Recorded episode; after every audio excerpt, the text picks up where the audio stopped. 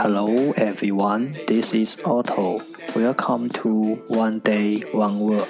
大家好，我是 Otto。您现在收听的是荔枝 FM 幺四七九八五六，图听每日十五分钟英语之每日一词。欢迎收听，欢迎订阅。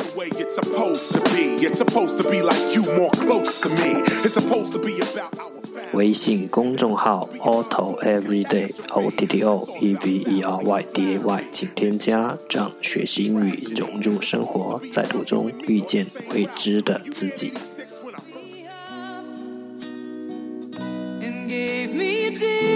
让我们一起简单的坚持每一天。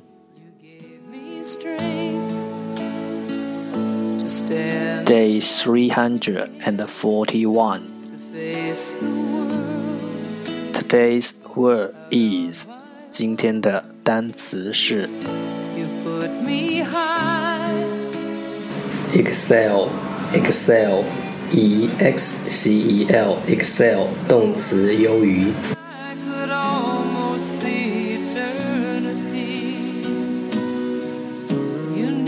Let's take a look at its example.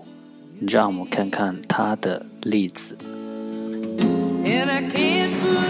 The red man excels in running. 红色的小人在跑步中胜出了。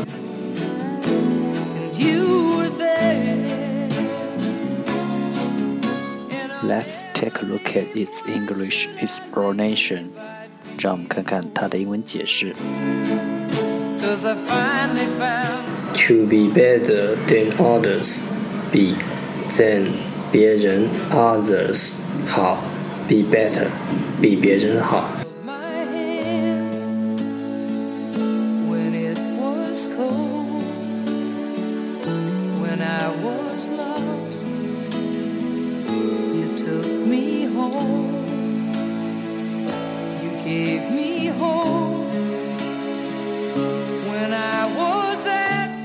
Let's take a look at its example again. 让我们再看看它的例子。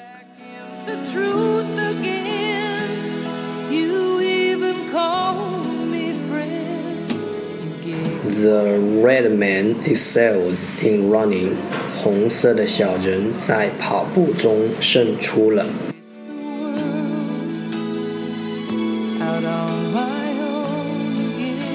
Excel, excel.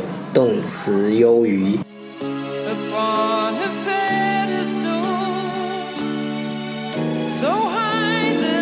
That's all for today。这就是今天的每日一词。如果你喜欢我们的节目，请为我和那些愿意坚持的人点赞。欢迎和我一起用手机学英语，一起进步。See you next time。再见。